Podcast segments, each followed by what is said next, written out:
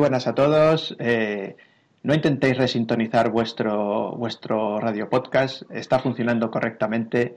Eh, eh, en este caso no está Jarvis McNulty aquí al aparato, sino Necron, y le deseamos a Jarvis que enseguida se, se reincorpora a nuestro programa. Y vamos a, a, grabar en este programa de lo que Eternia se llevó una, un, formato nuevo y, además tanto como nuevo como caduco, que va a ser eh, una serie de píldoras, una serie de programas muy frescos sobre pues lo que ya eh, imagino estáis todos eh, devorando, que es la nueva temporada de Juego de Tronos. Así que bueno, pues para ello contamos con, con algunos de nuestros colaboradores habituales. tenemos por aquí a Yasumaro. ¿Qué tal? ¿Cómo estamos? Tenemos también a Vic Vega. Buenas, buenas. El invierno ya está aquí, chavales. y tenemos a un nuevo colaborador que se estrena con nosotros en, Lo que Eternia se llevó, eh, que es Watt. Eh, muy buenas, ¿qué tal? ¿Cómo estamos? Muy buenas, pues muy bien. Aquí estamos deseando de hablar un poquito de Juego de Tronos. Fantástico, pues yo como señor del hielo que soy estoy encantadísimo de que el invierno llegue y bueno, Imagino que todos sabéis, los que estáis escuchando este, este podcast, eh, habéis visto el, primer capítulo de esta, de esta octava temporada y última temporada. Así que vamos a ir con algunas, algunas preguntas eh, acerca de este programa. Lo primero de todo, mm, ¿qué tal? ¿Cómo, ¿Cómo, ha resultado este programa? Mm, ¿Os ha gustado? ¿No? ¿Sí? ¿Qué opiniones tenéis? Así que venga, muy rapidito, adelante, Yasumaro. A ver, yo estaba tan ávido de que llegara ya la temporada que ni me he detenido a pensar fehacientemente si me ha gustado mucho, si me ha gustado poco. Es verdad que yo mm, lo vi con mucho gusto. A mí se me pasó rápido, no se me hizo pesado en ningún momento. Y es verdad que es un capítulo introductorio que va colocando las piezas aún más de lo que quedaron ya colocadas la temporada anterior y eso sí eh, acaba con, un cohete, acaba con un disparo al aire que ya nos predispone eh, para el capítulo siguiente. Así que yo diré que, sí, que, me ha gustado y comprendo que tampoco haya sido tan espectacular como, a lo mejor mm, se podría haber esperado parte del público. Pues muy bien. Eh, pasamos al siguiente. ¿Qué te ha parecido a ti, Vic Vega? Pues la respuesta corta es sí. La respuesta larga es sí, pero con condiciones. Eh, la cosa está en eh, que, me ha pasado exactamente, exactamente, exactamente lo mismo que, que haya sumado. Em, yo eh, tenía muchísimas ganas, muchísimas, muchísimas. De hecho, tantas tenía que, incluso estuvimos dudando si nos quedábamos a, a verlo. pero yo, yo, si no duermo mis siete horas y media, ocho horas reglamentarias, luego soy como un caminante blanco, solo que con menos efectividad, ¿sabes? Entonces eh, decidimos dejarlo y ayer lo vi tranquilamente, tomándome mi tiempo y, exactamente igual que haya Sumaro, lo pillé con muchas ganas, se me pasó enseguida, pues, de repente apareció el fundido en negro y dijimos, va a cambiar de escena, ¿verdad? No, las letras, mierda. Y nos miramos como, no, esto no puede ser. Y, y joder, cincuenta y pico minutos. Eh, a mí realmente el capítulo no, me decepcionó en el momento. Luego sí que es verdad que lo he ido pensando y he ido analizando alguna escena, eh, algunas cosillas y es como, jo, qué, mal rollo. Hijo, tío, esto huele a que van a utilizar esto para luego otra cosa y no me gusta. Y... Pero bueno, ya son pajas mentales mías. Pero en, líneas generales sí, me gustó, me entretuvo muchísimo y, y, es realmente, entiendo que la gente lo critique, pero es un buen inicio, es, es un buen primer capítulo. Entiendo que sea un poco más corto porque de esto tampoco podía sacar mucho más. Y al final lo que hace es colocarte las piezas en el sitio donde tienen que estar. Y te da un par de pildoritas y digamos que te, lo, te, te predispone para, lo que viene, ¿no? Así que, bien, positivo, sí. Muy bien.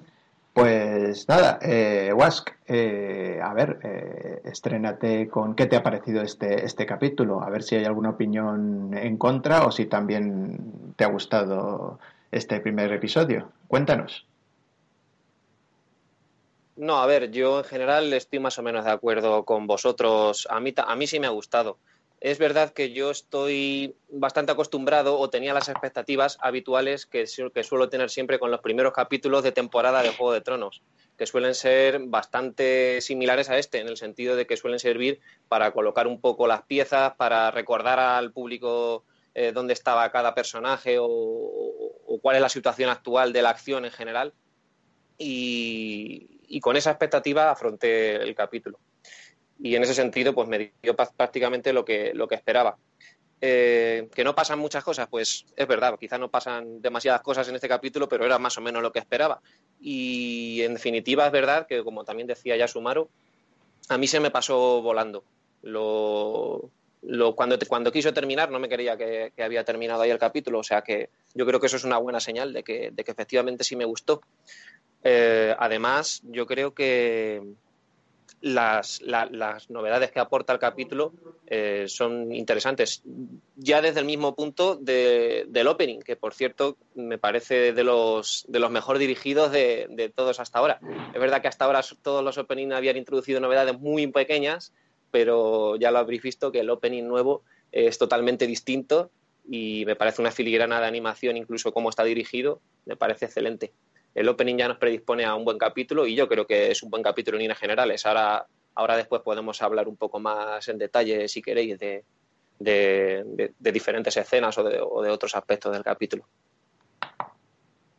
Pues muy bien. Bueno, pues eh, como estábamos hablando antes precisamente el micrófono en off, eh, que yo suelo ser el hater, pues, pues voy, a, voy a poner una pequeña pega. Eh, a mí me ha gustado también el capítulo, vamos a decirlo. también tenía una gran expectación y me ha gustado.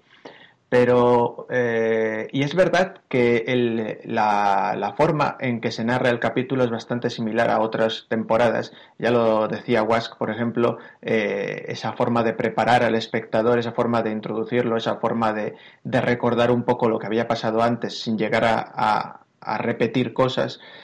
Pero eh, yo creo que tampoco es necesario. me parece que podrían haber optado por una, una fórmula que por la que optaron en el estreno de la anterior temporada, y no solo en estreno en televisiones, quiero decir el estreno, por ejemplo, en salas de cine o cuando hicieron los las grandes premiers, las alfombras rojas, que fue, eh, a ver, una obligatoriedad, no, no, es, no era una obligatoriedad, pero proyectar inmediatamente el último capítulo de la anterior temporada antes del primero de la nueva. De esa manera, no hace falta que vayas como ralentizando la acción cada dos por tres para presentar o representar a cada uno de los personajes. Eh, también vamos a ver, eh, la serie está pensada eh, para un 90 o 95% de gente que ha visto las otras temporadas, pero yo creo que también esta fórmula que utilizan en los primeros capítulos es un poco pues para gente que, que, que no haya visto nada y que se engancha de repente en la última, ¿no? Que lo hay, que sé que hay gente así. entonces, yo creo que una, una, pequeña queja o pequeña quejilla que, que, puedo tener no es tanto hacia el capítulo, sino un poco hacia la programación, desde la propia alfombra roja de su estreno en Estados Unidos hasta eh, los estrenos en televisión. Deberían haber puesto el anterior capítulo y así tú ya vienes totalmente formado y no hace falta, como digo, porque a mí, yo no sé si a vosotros os ha parecido, pero a mí me daba esa sensación como que a veces ralentizaban en exceso la acción como para dejar que la gente eh, mascullara ¿no? Y, y, pasara un personaje así de repente dos segundos por delante de la pantalla y no dijera, ostras, ¿cómo se llama este? me, me olvida ahora. No, no, no, no, te lo plantan ahí, pues, eh, no, eh, bajándose del caballo, despacito, despacito, quitándose la capucha, tal y cual, como diciendo, a ver, acuérdate, ya, ya lo tienes, venga, pasamos a lo siguiente. Entonces, es simplemente la única, la única peguilla que, le podría poner yo. Eh, así que nada, eh, nuestra siguiente pregunta en, este super programa rápido de Juego de Tronos es eh, escena favorita. ¿Tenéis alguna escena favorita de este primer episodio? ¿Y tenéis alguna escena especialmente odiada o que no os haya gustado nada, nada, nada, nada? Eh, así que venga, pues para variar un poquito el, orden, vamos a, tirar por Big Vega. ¿Escena favorita? Sí, no. ¿Odiada? Sí, no. Cuéntanos. Eh, bueno, voy a aprovechar porque si no se, si no se me va a olvidar antes de. Y no, he, metido mano en, tu intervención. Que. Joder, habría molado mucho que, la temporada hubiera empezado a los Ricky Morty. O sea, a la última temporada de Ricky Morty, que es, que es con un capítulo tremendo ahí, a lo bestia. ¡Guau! ¡Guau! Lo que pasa es que, claro, si quieres mantener la, el nivel, luego te van a caer palos. Y eso es, y eso es muy peligroso. Eso es muy, muy, muy peligroso. Y yo creo que el que más, el que menos, bueno, exceptuando los que se hayan incorporado hace poco, que aún así lo tendrán fresco, yo creo que el que más, el que menos, se ha visto la temporada anterior. Yo, yo me la vi el sábado, tengo que decir, entera. Me pasé la tarde viendo Juego de Tronos y fue maravilloso. Pero, pero yo creo que casi todo el mundo ha, visto, ha revisionado por lo menos el último capítulo a ver qué pasa. ¿sabes? A ver, por lo menos para saber eso, dónde están las piezas, con lo cual sí que es verdad que se lo podían haber ahorrado. Pero bueno, el caso, yendo al turrón, que siempre me lío. Em, escenas, pues hombre, yo voy a decir la que menos me ha gustado porque es evidente y yo creo que mucha gente por ahí he visto muchos memes ya eh, al respecto y es ese bonito vuelo del dragón a lo Yasmín y Aladín. Eh, de, de John, que los vamos a llamar Joneris, me lo ha dicho Alicia, que los llamemos Joneris como Brangelina, porque esto es infumable. O sea, a ver, vamos a ver. Eh, esto, hablando de escenas que van a colocar, colocan cosas para más adelante, ¿vale? Nosotros ya sabemos que John es quien es, lo sabemos, nos lo han dicho y ahora se lo han dicho a él de una manera muy extraña también. Y, mm, y vale, los dragones la aceptan como gatetes, ¿sabes? Está todo genial, ¿no? Y ya lo vimos en la temporada pasada. Pero joder, o sea, es necesario montarle un dragón. Ya sabemos que luego esto lo utilizarás y montará un dragón para cargarse a alguien o algo superheroico o lo que sea. Pero ¿es realmente necesario montarte un mundo ideal? Eh, parafraseando la canción de Aladdin, eh, para, para, para ver que se quieren mucho. Y aún diría más, ya me jodió eh, que chingaran en eh, el final de la séptima temporada eh, John y Daenerys, porque me parece un poco cogido con pinzas. O sea, a mí me parece bien que tú, o sea, que se. además, esto lo venía hablando con Alicia en el coche ahora, es, es fanservice. O sea, eh, eh, estaba claro, tú leas los foros y era como en perdidos. Va, oh, a la peña le mola esto, va a ser esto. Y además John tiene que ser Targaryen. Va, dicho yo, yo veo al guionista ahí leyendo el foro, joder, qué ideaza, tío. Me, la escribo y tal. Y, dicho y hecho. Pero joder, deja pasar un poco de tiempo para que se forje un poco el amor o lo que sea. Que lo pasen mal, ¿no? Que tengan que salir ahí de... O sea, vale, se ha muerto el dragón. Eh, a todos nos molesta cuando se nos muere una mascota ¿sabes? Eh, ya si es un arma de guerra ya ni te cuento, y, cosas así, pero joder, tío, o sea, ¿era necesario realmente eh, montar esa escena? Eso es yo creo lo que más me ha escamado. Porque podría decir que me escaman mucho todas las escenas en las que sale Bran iluminado, pero es que me mola mucho Bran. O sea, este, este muchacho que no está ni aquí ni allí, eh, y que lo sabe todo, y que todo lo sabe y que todo lo ve, todo lo que ha pasado y todo lo que no sé qué, digo, eso es, una maravilla, es mejor que un palantir, ¿sabes? tiene de todo. Es, el oráculo maravilloso. O sea, no, necesitamos más. Y en cuanto a escena que más me mole, ¿qué más me mola? ¿Qué más me mola? Mm, yo diría que el final. Bueno, dos del final. Los, más o menos los cinco minutos del final me parece que son, que son cuando encuentran a, al pequeño Loramber que le encuentran ahí convertido en espectro, pegado a la pared con, los miembros de, varias personas haciendo ahí una, forma, que por cierto es una forma que me parece que apareció en la temporada pasada en, los dibujillos que hacían los niños del bosque y no sé qué. Y que es una formilla también parecida, no parecida, pero sí, sí que se han visto otro tipo de formas en el, creo que era el primer capítulo de, la primera temporada o algo así, que, dejaron los caminantes blancos, dejaron los, los cuerpos haciendo una forma geométrica también. O sea, muy chulo, muy chulo. Me pareció un muy oscuro y muy molón. Muy oscuro lo que como yo veo a los caminantes blancos y como yo veo al, general de los caminantes, que es pues, ellos arrasan y yo me dedico a hacer el mal ya con la cabeza, que es otra cosa. No te mandan los masillas y, y yo asusto. Y eso unido al reencuentro, bueno, todos los reencuentros molan mucho de la, del, capítulo, pero sobre todo, sobre todo, el, ese momento en el que Jamie se baja del, caballo es, es, brutal. Y cómo le mira, le mira a Bran con esos ojos descacharrados que tiene ahora, de ay Dios mío, eh, tú eres, tú eres el que empezó todo esto, oh Dios mío. Y no sé, no sé, estoy, yo es que estoy entusiasmado con la vuelta, eh, con, con, el, con que Jamie haya ido a, al norte, porque eh, todos queremos que, bueno, todos, todos en mi casa, queremos que Jamie sea bueno y, y también todos queremos, por cierto, que Bron haga lo correcto. Y, dicho esto, voy a pasar, voy a pasar la, la, pelota a otro, pero me gustaría que luego habláramos de Cersei y cómo le va a querer endilgar el niño que suponemos que tiene al Greyjoy. Ya, ya, quiero, quiero hablar luego de esto. Me lo apunto por aquí. Pues, pues nada, vamos a, vamos a tocar algunos palos, y, pero vamos a, también a, ¿no? con el tema de si la escena favorita vuestra del capítulo y, la escena más odiada, si es que la hay. Eh, Wask, ¿qué nos tienes que contar de esto? Pues una de mis escenas más odiadas efectivamente es la misma que nos dice Vega y yo creo que no es ninguna sorpresa la escena de los dragones por ahí volando. Además, es que creo que Kit Harrington y, Emilia Clark no tienen ninguna química entre ellos dos. Es una relación que ni por cómo actúan ellos ni por cómo estuvo escrita la relación desde el principio me la creo prácticamente nada.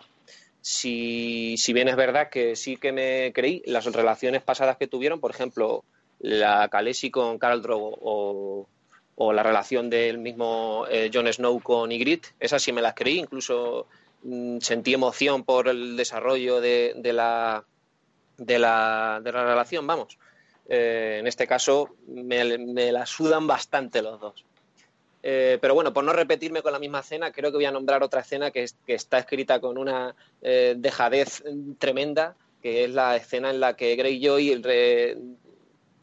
eh, rescata a su hermana en el barco, que en la, en la anterior temporada terminó Grillo y por todo lo alto, súper épico, eh, matando a uno con sus propias manos para poder ir a salvar a su hermana. Y en esta escena, en este capítulo se lo han ventilado, vamos, en un minuto, paz, paz y hasta luego la, la, cena del rescate de su hermana. Bastante, bastante deplorable, por, no decir otra cosa, esa cena.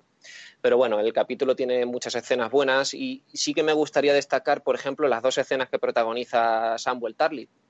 Eh, es muy interesante la escena en la que Daenerys le va a contar, por una, simplemente le va a agradecer eh, los servicios prestados al Tarly y la escena desemboca al final en que le cuentan que se han cargado a su padre y a su, y a su hermano me parece bastante interesante.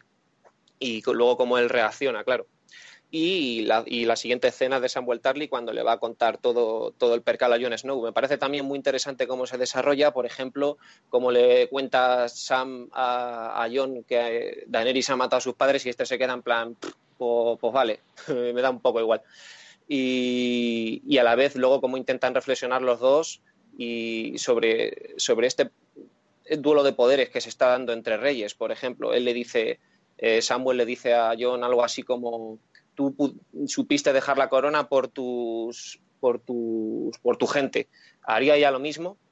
Y creo que es una de las preguntas más, más inteligentes que se han hecho hasta ahora en la serie, porque, claro, nos pone a nosotros mismos frente a, frente a la moral de decir que hasta ahora hemos podido estar disfrutando de, las atrocidades que también ha podido cometer Daenerys y al final puede ser que simplemente sea un poquito menos mala que Cersei, pero básicamente una cosa similar a Cersei quizás. Y, esa, esa, dicotomía que se nos plantea creo que es de las más interesantes y, de lo más enriquecedor del, capítulo. Y creo que por ahí por ahí está todo. El final también está, el, final también me gustó, con la vieja del visillo ahí esperando a, Jamie a ver, a ver cuando, cuando llega a, las 6 de la mañana, que ya han salido ya fruto de bastantes memes, la famosa cena de, Jamie. Y, creo que por ahí es un poquito todo el repaso. Muy bien. Eh, Yasumaro, ¿qué nos tienes que contar de esto? Yo estoy un poco en la onda de, de Vega, ¿eh? A mí las dos escenas que más me han gustado son las últimas, por eso cuando definía el capítulo en mi anterior intervención decía que había acabado con un cohete, porque digamos que el ritmo había sido más o menos monocorde durante todo el episodio y sin embargo acaba con esa escena espeluznante del pequeño Lord Amber ensartado en su pared y esa figura eh, geométrica mm, de fragmentos de cuerpo y después con ese encuentro eh, tan esperado que al final es una narrativa circular que reúne nuevamente a Jamie Lannister y, y Abraham, que recordemos, no se ven desde el primer capítulo. ¿eh? que, eh, a veces se nos olvida, y es lo que dice Carlos, que eh, durante todo el capítulo está el tío, el Bran, como una estaca en la puerta ahí, bicheando todo lo que pasa. Y digo, tío, ¿qué, ¿qué, hace este ahí?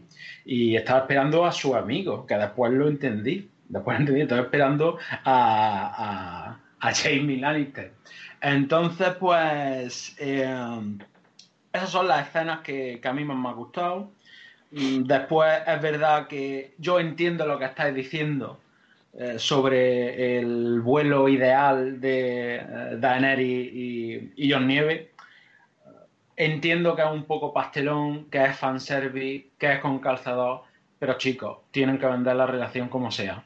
Eh, todo el mundo estaba deseando que los dos confluyeran y la gente está flipada con esa hipotética relación. La gente cree que van a reinar ambos al final de la serie eh, en el trono de hierro. Las revistas del corazón, ¿eh? Eh, esta semana mmm, tienen portadas de John Nieve y Daenerys la Tormenta. Y esto no es una coña, que es que mi madre se ha comprado una y la he visto, en plan semana, hola y todo eso. Bueno, pues ellos son los, personajes del corazón más populares actualmente, aunque sean de ficción. Y entonces la gente debe entender que eh, se le dé un poquillo de cancha a, a, esa relación. Es verdad que opino como Wask. Eh, me cuadraba mucho más eh, el tema de Kalesi con Drogo y, y, la relación de John Nieve con Ygritte, mucho más naturales, más espontáneas. Esto parece que tiene que pasar porque el guion lo pide. Pero, pero a ver, no me complace, pero lo entiendo. Eh, una escena que se ha criticado mucho es la de la revelación en la cripta de Invernalia eh, sobre la naturaleza Targaryen de, de, John Nieve, que la gente la, la critica bastante y yo la verdad no me imaginaba que fuera de otra forma.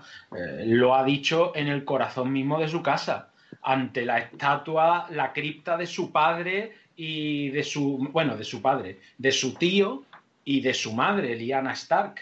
Eh, se lo ha dicho su mejor amigo.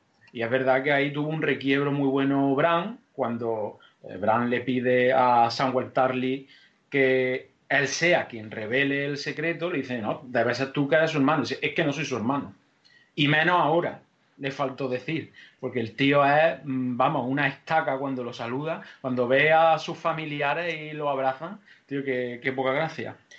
Eh, entonces yo creo que sí, que tanto quien le reveló la realidad a John Nieve como el contexto fue adecuado. Y, y bueno, la reacción de él, eh, bueno, quizá mmm, fuera poco impactante, no reflejara el impacto, pero joder, es que hay tantas cosas importantes, se están jugando tanto que a lo mejor el, el origen eh, legítimo de, de, John Nieve para él no sea eh, una cuestión relevante. De hecho, él no quisiera ser el heredero al trono de hierro. Él estaría a gustísimo si fuera eh, Daenerys de la Tormenta. Entonces, pues, por, por ahí van los tiros. Claro, hay Eh, una.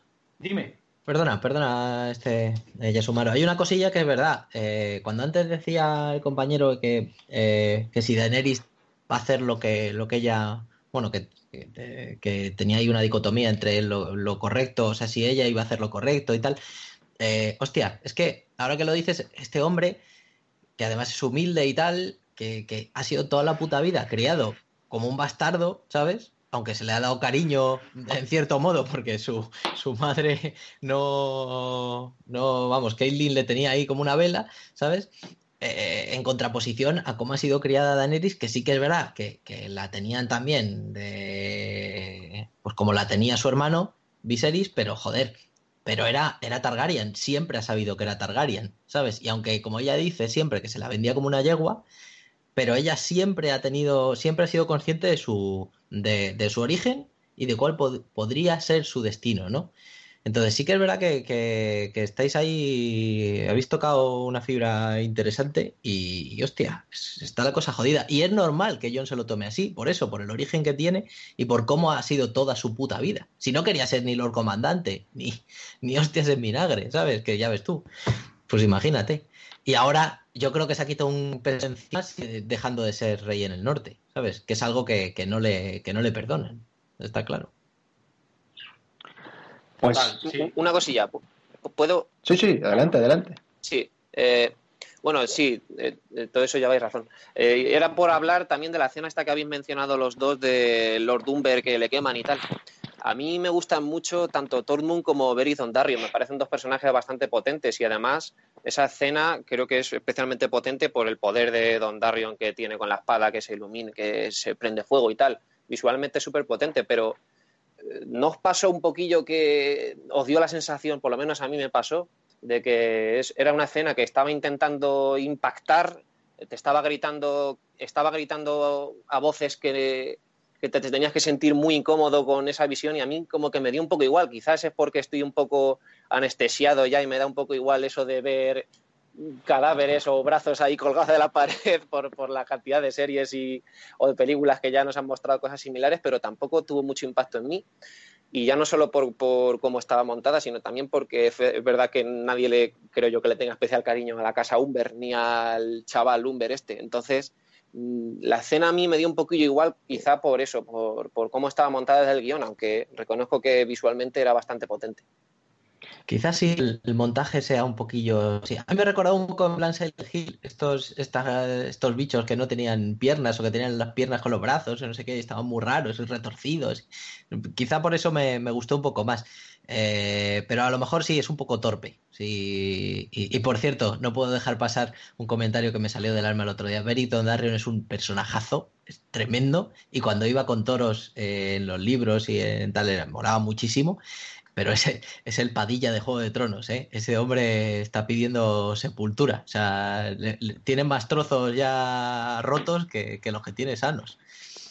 A ver, recordemos que Don Darrion es el caballero ungido que manda a Eddard Stark cuando eh, está sufriendo a Robert Baratheon a cazar a la montaña. Eh, o sea, cuando suelta todo ese discurso brutal Eddard Stark eh, que despojaba de títulos, heredades y de honor al falso caballero, no me acuerdo del nombre, eh, bueno, la montaña, no me acuerdo del nombre real. Bueno, a quien manda es a, a Dondarrion, o sea, la historia que tiene detrás el, el, pavo ese. Y respondiendo un poco a Was con el tema de, de esa última escena, pues mira, a lo mejor está hecha también para pajote del público. Y es verdad que, que parece que te están subrayando, mira, eh, mm, te vas a cojonar, pero a lo mejor por no ser Juego de Tronos una serie de terror, porque no lo es, o sea, de todos los topics que podríamos ponerle, eh, yo creo que el terror quedaría eh, en la periferia. Yo no me la esperaba. Y, y por no esperármela, a mí sí me sobrecogió un poco, sobre todo ese plano eh, donde, donde está el pelirrojo hablando y, a fondo de plano, borroso incluso, el niño Amber abre los ojos ya azules, a mí, mm, a mí me sobrecogió, a mí me pegó un pellizquillo.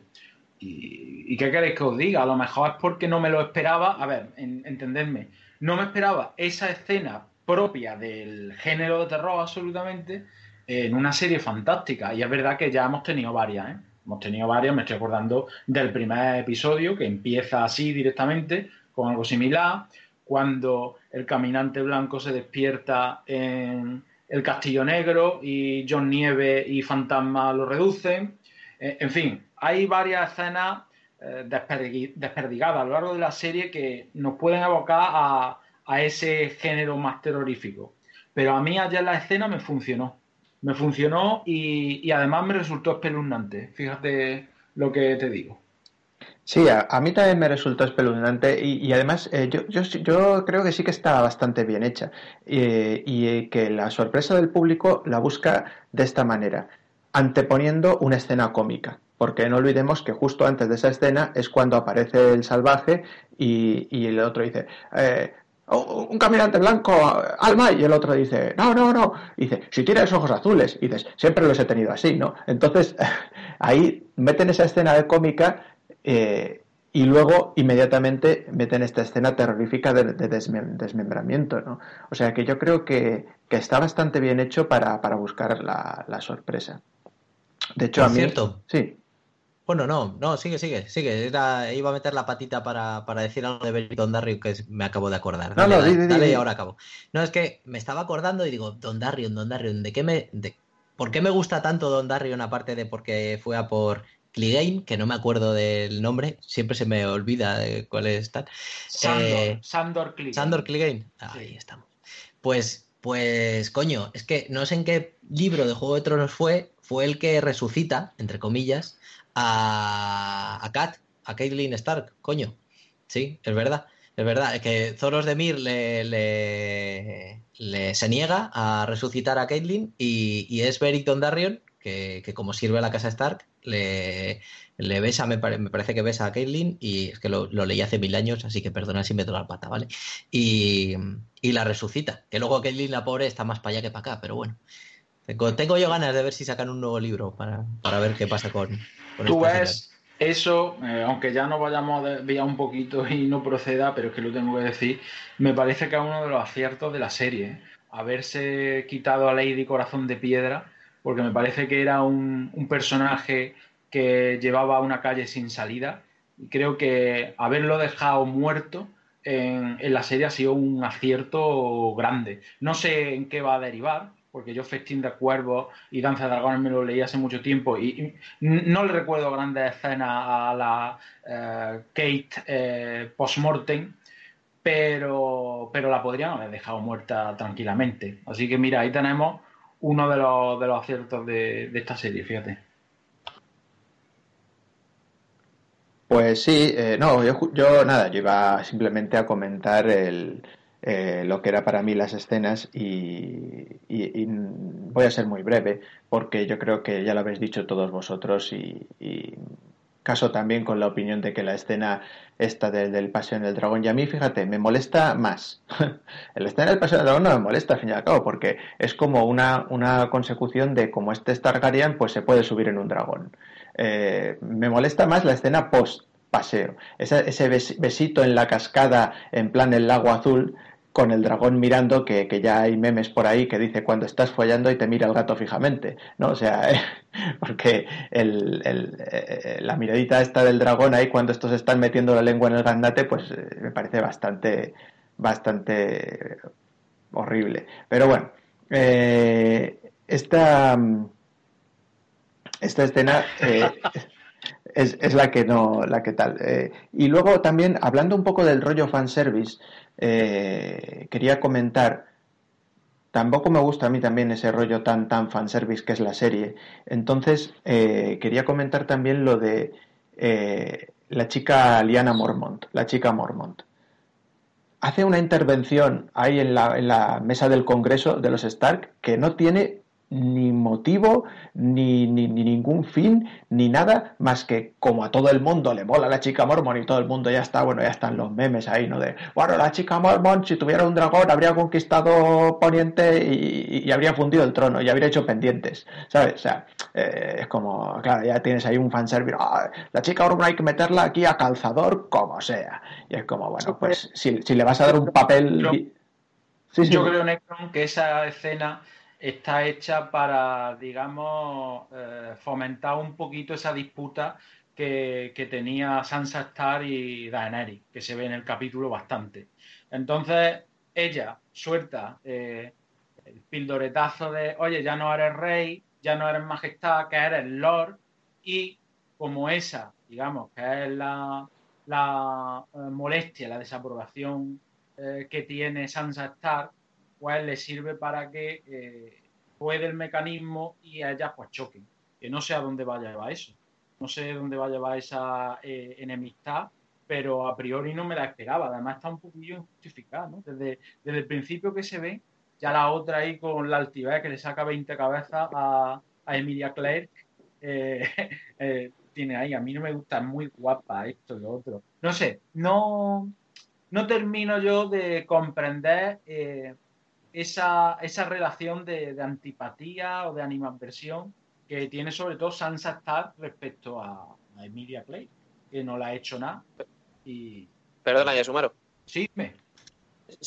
Yo creo que esa relación de enemistad viene precisamente por, porque, porque ella hizo a su hermano renunciar al trono de, la casa Stark. Precisamente es el conflicto que se desarrolla en ese capítulo.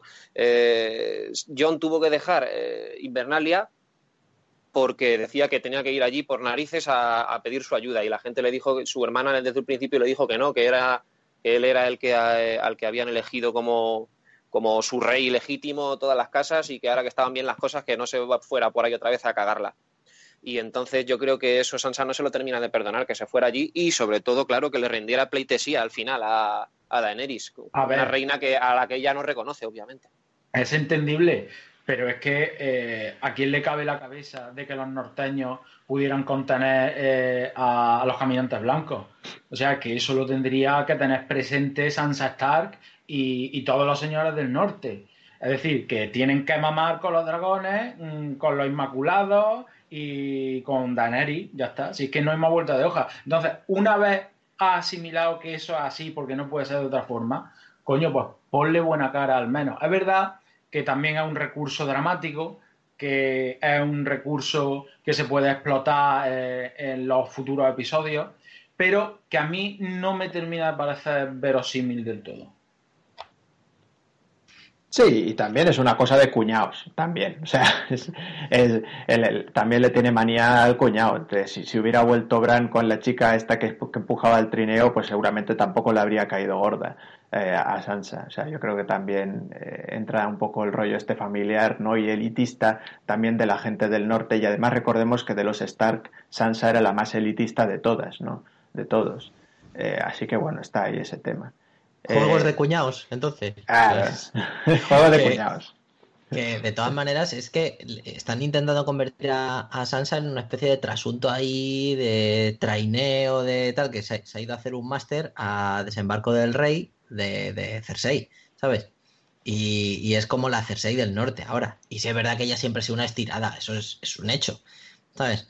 Pero, pero que, que coincido en lo que dice un poco Yasumaro en que, en que, joder, o sea, vale que Mormont, que es una muchacha muy joven y que pues tendrá sus pájaros en la cabeza y tal, los Glover y compañía, pues sean un poco cazurros y digan, bueno, pero rey en el norte, rey en el norte, nos vamos a morir todos, pero rey en el norte, siempre, a tope, ciego siempre. Pero, pero hostia, que, la chica que supuestamente, según dice Aria, la más inteligente que ella ha conocido, ¿sabes? Eh, no lo vea, ya poco cabezonería. ¿sabes? Cabezonería o que está tramando otra cosa, ¿sabes? Y, le, la conviene tener esa... Em, eh, o sea, eh, hacer ver que tiene esa, esa opinión de puertas hacia afuera, no lo sé. Pero bueno, porque también, ojo, cuando se cruza con Tyrion, ¿eh? yo llegué a pensar que eras el hombre más inteligente del mundo. pero chica, o sea, la verdad es que Tyrion no está en su mejor momento, muchacho. Pero, hostia, Vamos, estás hablando de uno que tela, tela marinera. Así que sí, sí, la verdad es que no, yo no la tengo mucho cariño de todas maneras. Me, me, jode mucho más cuando llega Aria, que la tengo súper cariño y que ahora se ha convertido en Assassin's Creed, pidiendo... por cierto, quería preguntaros que, si, si habéis llegado a ver lo que le pide a Gendry. Yo creo que es una hoja escondida, así, doble hoja extraño, parece, ¿no? ¿Algún experto en armas en la sala, por favor? Yo creo que es, eh, hay un, los, no, no, no, creo que vaya por ahí los tiros ni mucho menos, pero eh, los, oficiales de, Mm, bueno, ya, ya, pues ya, ya como está el, friki aquí de las armas, pues, eh, pues suelta, pues suelta el, tema. Eh, los, los samuráis Hatamoto, los, eh, los magistrados que solían ir a, caballo, bueno, eran los, de las, más, clases más altas y solían ser pues magistrados, o, o digamos la policía de élite del, del, del periodo Edo, pues solía llevar eh, unos yute, que eran una especie de porra metálica con un gavilán, y en, en concreto ellos que iban a caballo era un nagayute que era lo mismo, pero mucho más largo. El, mango de, de estas porras se solía desenroscar y de ahí salía un punzón. Ese punzón servía para hacer sangrados en el caballo, porque cuando el caballo pues corre mucho, eh, los músculos se le agarrotan, no le corre bien la sangre, entonces eh, era para pinchar en determinados puntos del caballo, hacer sangrado y que pudiera correr todavía más eh, o durante más tiempo. Eh, y esto, pues la gente que, que, no, tiene puta idea y que sobre todo eh, se mete en muchas pajas mentales de temas de ninjas y historias, habla de, armas ocultas, de punzones ocultos en, la, en, las empuñaduras, y entonces, claro, eso lo han usado pues en películas, en videojuegos, ¿no? del mango saco un punzón y te apuñalo en el cuello, ¿no? Eh, entonces, yo creo que van por ahí los tiros, que es un arma del imaginario de estas, que no quiero decir que en Europa o que en, en Oriente Próximo no existieran este tipo de armas, espadas y dagas que en la empuñadura se desenroscaba y tenían un punzón o otra arma, ¿no? Y puede que vaya más por ahí los tiros. Pero, pero bueno, ya que estaba, quería comentar este caso. Y yo creo que eso es lo que le pide. Es una especie de daga que se les enrosca la empuñadura y tienes un punzón o algo, algo similar. Bueno, y... creía que iba a ser algo así como Assassin's Creed o algo así, una, la típica Hidden Blade ahí, eh, o alguna mierda de esas. Pero luego he visto un close-up del, de la, del este, y sí que más parecía a eso, tipo como, pues eso, como el típico espada con, con pues eso, o bastón con, con, el mango que se desplaza o algo así, algo, algo más, más extraño. Pues sí. Eh, y bueno, yo me, quedo por decirle mi escena favorita, pero es lo mismo que, la vuestra. Coincido con la del final del, del, capítulo, con el desmembramiento y el niño, la escena de terror, pero también coincido, creo no sé si lo ha dicho Vega eh, o, fue Wask, no sé, pero coincido con la escena de Tarly. Me parece que todas las dos escenas que aparece Tarly me parecen escenones y me parece de lo más fino de que tiene el capítulo. Tanto cuando se encuentra con con Jon Snow como cuando en la cripta se lo perdón cuando se encuentra con Daenerys como luego en la cripta me parece fantástico y, me parece un personajazo Tarly. Eh, bueno pues nada vamos a ir concluyendo y vamos a darle a qué es lo que esperáis de los siguientes capítulos. Y bueno, como ya sabemos que lo que le gusta a, nuestro amigo R. Martin, como decían en, South Park, eh, y, en concreto, bueno, los guionistas de la serie y todo esto, de ir matando a gente así a cascoporro, pues yo creo que, nada, que podéis ser libres de decir pues directamente, eh, yo creo que en el siguiente capítulo va a pasar esto, o yo creo que en el, en, el, en el trono de hierro se va a sentar esta persona directamente, porque así pues más nos vamos a reír cuando la semana que viene a esa persona la pasen a cuchillo, ¿no? así que nada, eh, venga, ¿qué, qué, del siguiente capítulo? Y, vuestras quinielas, decirme, a ver, ¿quién, quién se va a sentar en el trono de hierro, o quién va a morir, o mojaros un poco, tiraros a la piscina, hombre, no me digáis, en el siguiente capítulo, pues se van a dar un besico. No, hombre, no, ¿quién va a morir? ¿Quién se va a sentar en el trono de hierro? Venga, quiñelas aquí, así nos reímos la semana que viene. Eh, por ejemplo, Yasumaro. eh, a ver, mira, yo lo que sí tengo claro que va a pasar eh, a corto plazo es que eh, Bron va a ir al norte, se va a quedar con el dinero de Cersei pero va a luchar por la causa de los vivos porque ese personaje mola mucho y no se va a cargar ni a Tyrion ni, a Jamie. Eso por ahí. Después me temo, me temo que eh, Arya Stark y Gendry mm, van a empezar un conato de romance eh, chungo ¿eh? y que Gendry, que es un personaje importante por el apellido, pero intrascendente por el actor y por su rol en la serie, eh, va a morir pronto. Una vez acabe de forjar todo el vidriagón y tal, se lo van a quitar de en medio. Eh, ¿Qué más? ¿Qué más? ¿Qué va a pasar? Mm, vaticino que en el siguiente capítulo ya mm, vamos a tener una escaramuza más o menos potentilla, ¿eh? más o menos potentilla. No voy a decir que, que sea brutal, pero eh, por lo menos una batallita de 10 minutitos vamos a ver. Y después, venga, para quinielas finales. Mm, me parece a mí que eh, el trono va a ser de un hipotético hijo entre John Nieve y Daenerys, que ya sabemos todos que es estéril, pero me da a mí que se va a quedar embarazada John Nieve y que el hijo va a ser el que se quede en el trono de hierro porque los padres, o uno de los dos, o los dos, mmm, van a morir o por herida o por lo que sea, y va a ser una victoria pírrica de, los vivos. Quedará ahí como un germen de maldad en los caminantes blancos que cuando pase el ciclo eh, volverán a regenerarse y volverán a atacar al mundo vivos y así, en bucle. Yo creo que van a ir por ahí eh, la, las cosillas, ¿vale? Muy bien, pues a ver, siguiente quiñela, a ver quién se tira a la piscina vacía, a ver, a ver, eh, Wask, ¿qué nos ¿Yo? cuentas? Muy bien. Bueno, este ejercicio de, de adivinación es- se va a caducar bien prontito, pero bueno, podemos ir haciendo cosas. Eh, bueno, a ver, yo lo que creo, por un lado, es que al igual que en este episodio ha habido una escena con la que tenían que justificar un poco el, el elevadísimo presupuesto que está teniendo cada episodio, y yo creo que esa escena en este capítulo ha sido la de los dragones, lo que sí que creo es que en cada capítulo va a haber una escena eh, de elevado presupuesto, ya sea por los efectos especiales especialmente elaborados o porque hay alguna, una- alguna batalla especialmente tocha o lo que sea. Pero yo creo que vamos a ver por lo menos en cada episodio alguna escena de, la que, de las que les gustan, a- de fanservice, vamos, de elevado presupuesto. Luego, eh, muertes, no sé si habrá alguna en el siguiente capítulo, imagino que sí, porque la trama tiene que avanzar bien rápido, ya que esta temporada es especialmente corta, o sea que o este capítulo en el que apenas se han movido las fichas eh, justifica de alguna forma que en el siguiente capítulo haya más muertes o que ocurran cosas mucho más aceleradas. Por lo que sí que creo que, que empezaremos a ver cosas. Yo, por hacer una especie de quiniela mental, me he hecho pero una, una paja mental, nunca mejor dicho, eh, en la cual eh, el que se va a sentar al final en el trono de, el trono de hierro va a ser eh, van a ser los muertos directamente.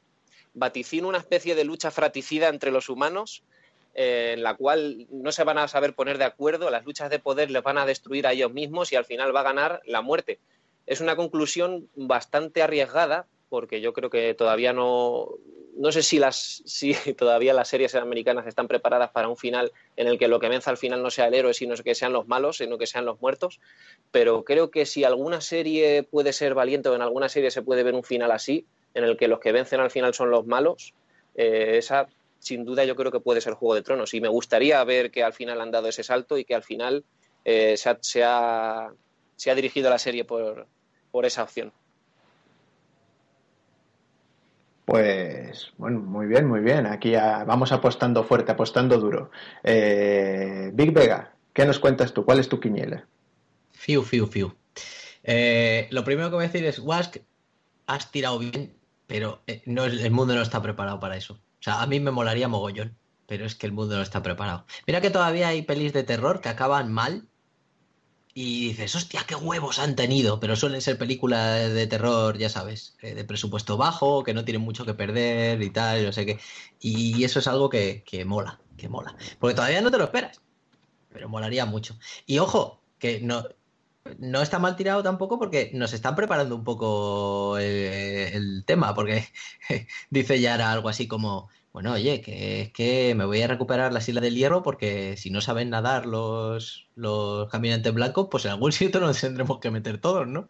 Así que a lo mejor, quién sabe, a lo mejor acaba quedándose todos los caminantes con el mundo y luego si llega el verano, pues a lo mejor salen de las Islas del Hierro el resto de gente e intentan reconquistarlo, ¿no?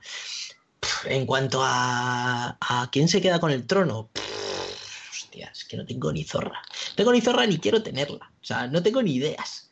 Eh, no me gustaría un final, eh, digamos, eh, bien queda, en el que John de la manita con Daenerys se sientan en el trono y dicen, no, siéntate tú, no, venga, siéntate tú. Y, ay, venga, pues yo me quedo aquí en las escaleras. ¿Por qué no, tío? Porque esto es Juego de Tronos, macho. Y esto no es así. Esto no es así. Eh, que palme John y que, y que Daenerys se quede embarazada, eso puede ser. Eso puede, puede, estar, puede estar muy bien. Eh, molaría mucho una tercera vía, ¿sabes? algo que nadie se espere. Algo como que al final palmen estos dos y se quede con el trono, yo que sé, Sansa, por ponerte un ejemplo. ¿Sabes? Pero vamos, más que como acabe, que me la sudo un poco, es sobre todo que, qué leche va a pasar por ahí. ¿Sabes? ¿Qué, puede ir pasando por ahí? Eh, por ejemplo, nuestra amiga Cersei. Nuestra amiga Cersei tiene que sufrir, eso es un hecho. Yo llevo desde el principio, viendo que ya se hizo justicia con, con eh, Tywin y se lo cargó Tyrion, eh, mientras cagaba, pues, pues tiene que ser Jamie quien se cargue a su hermana. Eso es un hecho, tiene que ocurrir, eso es, es, importante que pase. Eh, no tiene ni por qué sufrir, pero tiene que pasar. Y, y, algo, también me gustaría que Cersei se quedara sola contra el mundo, pero no Cersei, sino el tema Lannister, ¿vale? O sea, eso de estar urdiendo por detrás algo mientras que la gente está jugando la vida, que por cierto, hemos dicho, poco hemos dicho de la compañía dorada y el pecho palomo que aparece ahí, eh, y que la otra le, pregunta si tiene elefantes. Pero ¿cómo, cómo qué eres? ¿Sam? ¿Sam? ¿Sam? ¿Olifantes? ¿O qué? ¿Qué es esto? Tío, eso fue un poco invent total, vamos, de la manga. Sí, sí, sí. Sí, me ha dicho hoy una, compañera, que gran fan del programa y, que le doy un beso desde aquí, que, que, se decía que si eh, en la antigüedad, que si se, se, decía que los elefantes eran enemigos, entre comillas, naturales de los, de los dragones y tal, y no sé qué, pero está un poco cogido con pinzas. Eh, yo no, no, lo, no lo no lo comparto. Y hay una cosa que me, ha, que me ha comentado esta misma muchacha que me ha dicho, ¿no te has dado cuenta? Y esto es una teoría así un poco loca, pero tiene sentido. ¿No te has dado cuenta de que en la temporada anterior Cersei no bebía y en esta está todo el día con la copa de vino en la mano? Y claro, ¿no está Cersei embarazada? ¿Qué acaso eso importa? A lo mejor le sale un Tyrion, quién sabe. Pero eh, está cuando, cuando, bueno, primero se lo dice a su hermano, que parece que se lo está, se lo está ahí rejuntando, ay, lo que llevo dentro, no sé qué. El hermano se la suda un poco y se larga, pese a las amenazas de ella, ¿no? Eh, a Euron Greyjoy parece que les quieren dilgar el niño.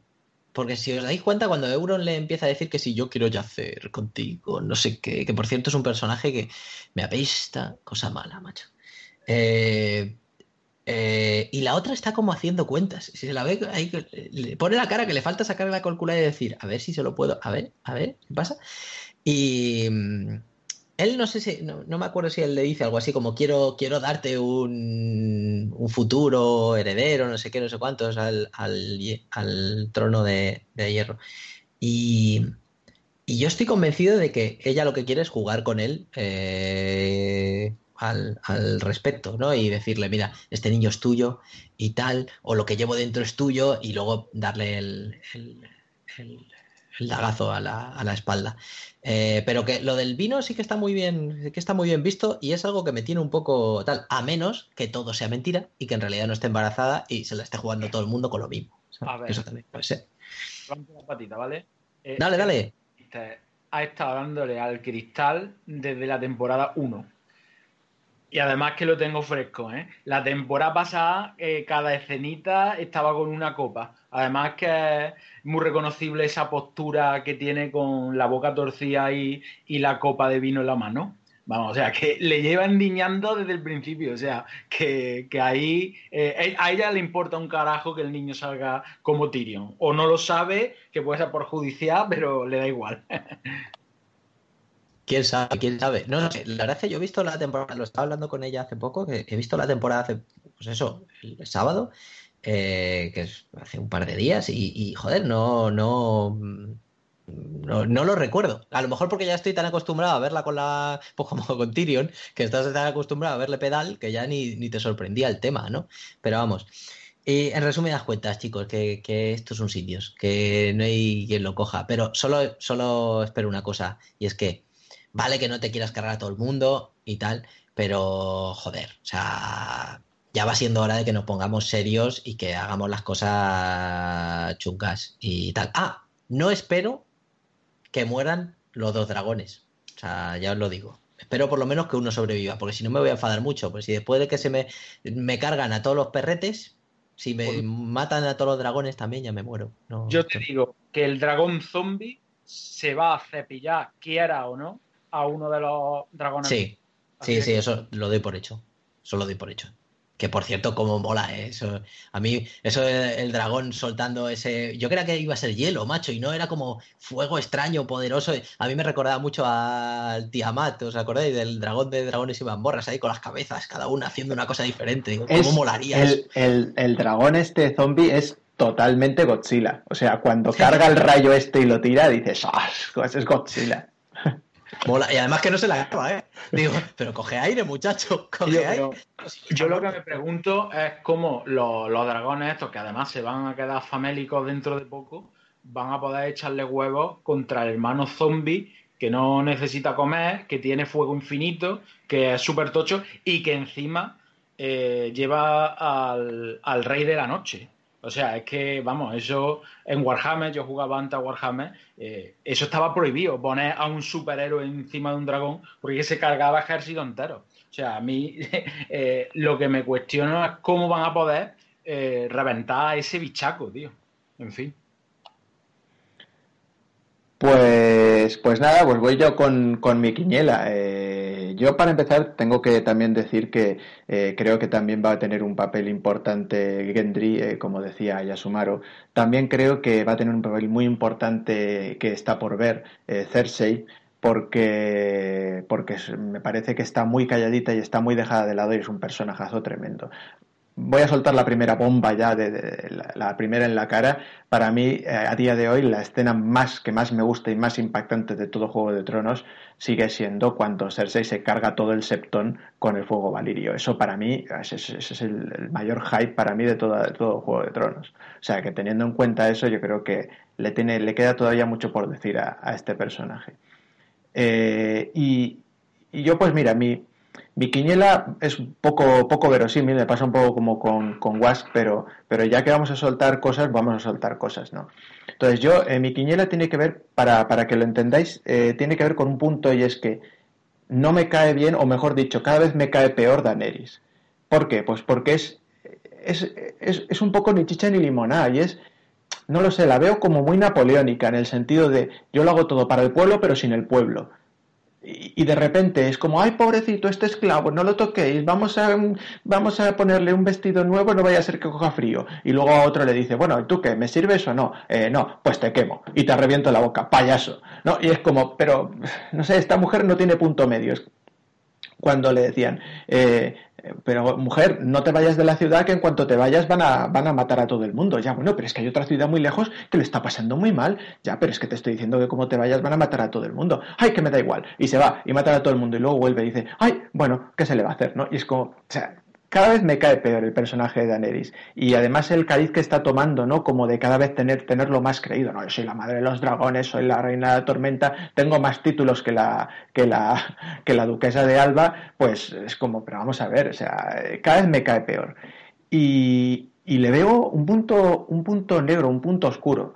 A Jon Snow, a Jon Nieve no le veo nada oscuro porque es tonto el muchacho. O sea, solo sabe que no sabe nada. O sea, eso ya lo sabemos. O sea, es, muy, bueno con la espada, pero no ha nacido para pensar. ¿no? Entonces, eh, eso es lo que es. Pero a ella sí le veo un punto oscuro. Y entonces, dicho esto, ahí va mi, mi boom eh, final.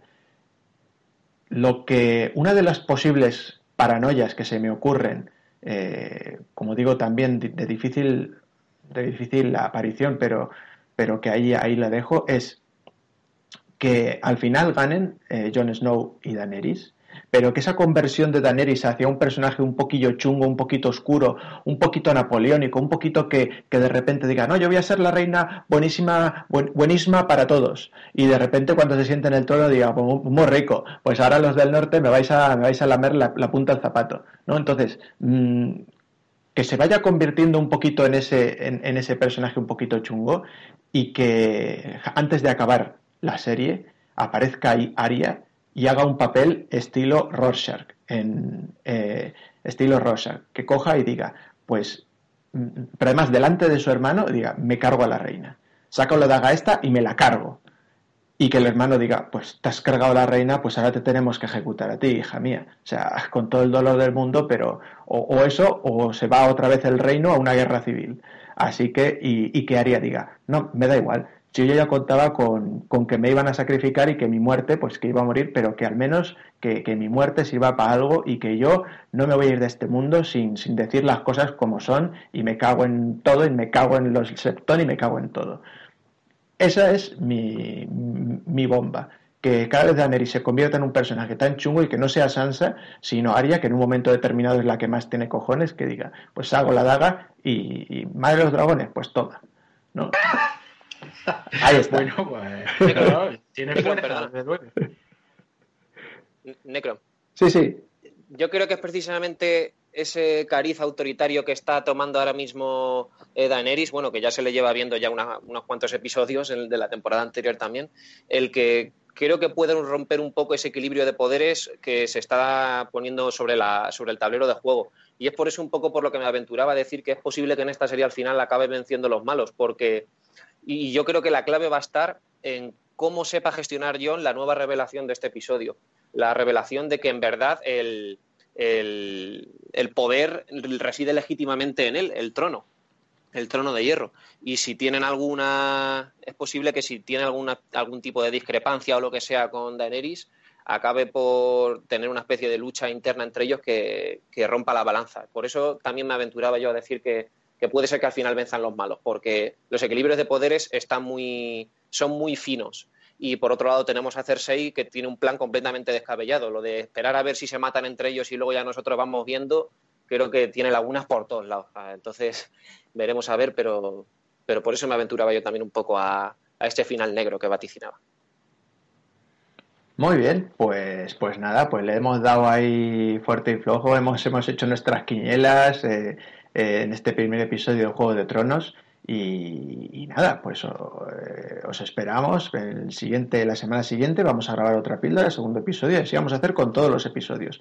Vais a tener un programa fresquito y rapidito de, Eternia todas las semanas para, para comentarlo, eh, el episodio de Juego de Tronos, y también pues para hacer nuestras quinielas y, y a ver. Eh, por supuesto, por, favor, seguirnos, eh, escucharnos, pero darnos al like y hacernos comentarios en iVoox porque nos ayuda a subir los ratings del programa. También en las redes sociales, pero por favor, darnos comentarios y likes y descargas en iVoox. Y comentarnos vuestras quinielas también, a ver qué, pensáis vosotros y, si estáis de acuerdo con algunos de nosotros del programa o tenéis vuestras propias opiniones al, respecto. Así que nada, eh, pues nada, muchísimas gracias a todos, muchas gracias Yasumaro. A ti. Muchas gracias, Vipega. A vosotros, muchachos. Y muchas gracias, Was, que, que se ha estrenado aquí en Eternia y esperamos que por mucho tiempo. Pues a ti, encantado de estar en el equipo. Y nada, pues queda todo dicho, así que os emplazamos a la semana siguiente para el siguiente episodio de Juego de Tronos.